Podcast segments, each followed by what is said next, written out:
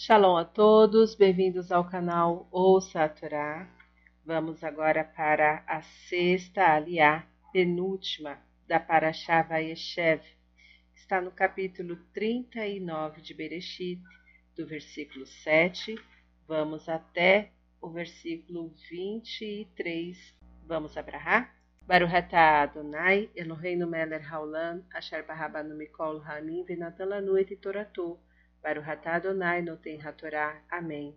Bendito sejas tu Adonai, nosso Elohim, Rei do Universo, que nos escolheste dentre todos os povos e nos deste a tua Torá. Bendito sejas tu Eterno, que outorgas a Torá. Amém. E foi depois destas coisas que levantou a mulher de seu senhor os seus olhos a José e disse: Deita comigo. E recusou-se. E disse à mulher de seu senhor: Eis que meu senhor não sabe o que está comigo nesta casa. E tudo o que tem, ele entregou em minhas mãos. Não há maior nesta casa do que eu, e não me proibiu nenhuma coisa, salvo a ti, porque és sua mulher.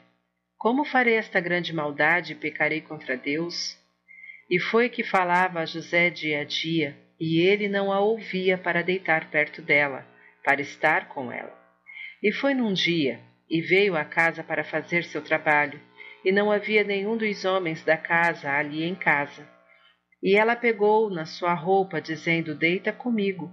E ele deixou sua roupa em suas mãos e fugiu para fora. E foi quando viu que deixou sua roupa em suas mãos e fugiu para fora, chamou aos homens da sua casa e falou com eles, dizendo: Vede, Trouxe-nos um homem hebreu para zombar de nós. Veio a mim para deitar comigo, e gritei em alta voz, e foi ao escutar que levantei a minha voz e gritei, deixou sua roupa perto de mim e fugiu, saindo para fora. E pôs sua roupa perto dela até vir seu senhor à sua casa, e falou a ele as mesmas palavras, dizendo: Veio a mim o servo hebreu que nos trouxeste para zombar de mim. E foi quando levantei minha voz e gritei: deixou sua roupa perto de mim e fugiu para fora. E foi ao escutar seu senhor as palavras de sua mulher, que lhe falou, dizendo: Desta maneira fez teu servo, acendeu-se sua ira. E o senhor de José tomou-o e o pôs no cárcere, lugar onde os presos do rei eram encarcerados, e esteve ali na prisão. E esteve o Eterno com José, e estendeu-lhe sua bondade, e deu sua graça aos olhos do chefe do cárcere, e deu o chefe do cárcere em mãos de José todos os presos que estavam na prisão, e tudo o que faziam ali por sua ordem se executava. Não via o chefe do cárcere nada que estava nas mãos dele, porquanto estava o Eterno com ele, e o que ele fazia, o Eterno o fazia prosperar. Amém. Para o Ratá Adonai, Eloheinu melech haolam, asher natan v'hayeu lanatá betorreino, baruch atah Adonai, noten hatorá. Amém. Bendito sejas tu, Adonai, nosso Elohim, Rei do Universo, que nos deste a Torá da verdade e com ela a vida eterna plantaste em nós. Bendito sejas tu, Adonai, que otorgas a Torá. Amém. Vamos aos comentários desta aliá Versículo 12: Fugiu para fora.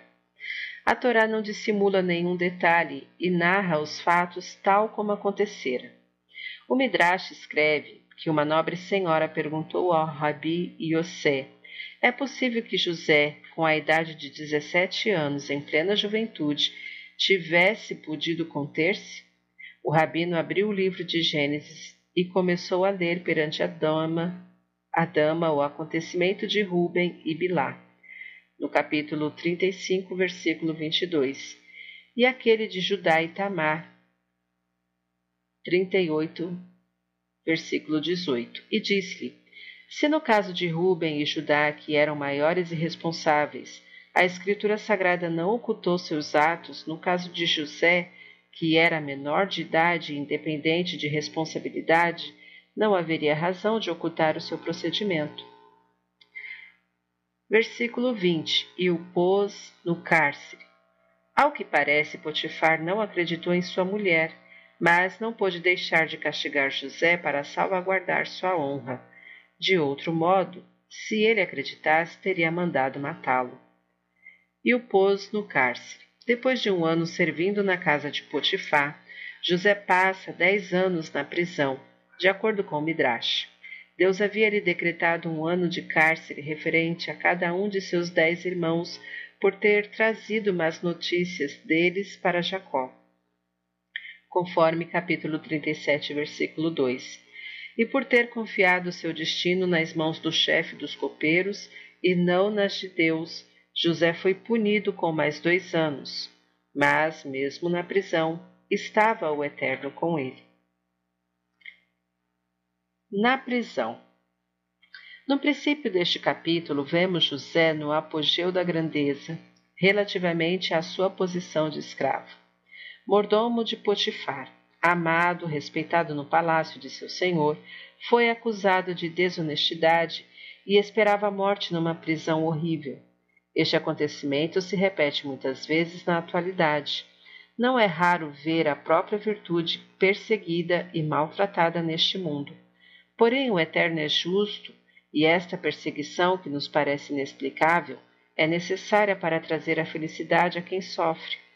Assim, esta angústia era indispensável para a felicidade de José, após a qual chegaria ao poder supremo para ser útil à sua família e a uma nação inteira. Versículo 22: Por sua ordem se executava. A virtude, onde quer que esteja, acaba por triunfar.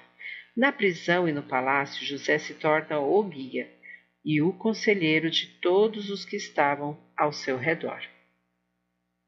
Fim dos comentários. Esse canal tem abençoado a sua vida? Não se esqueça, curta, comente, compartilha, se inscreve e ativa o sininho para novas notificações. Shalom a todos!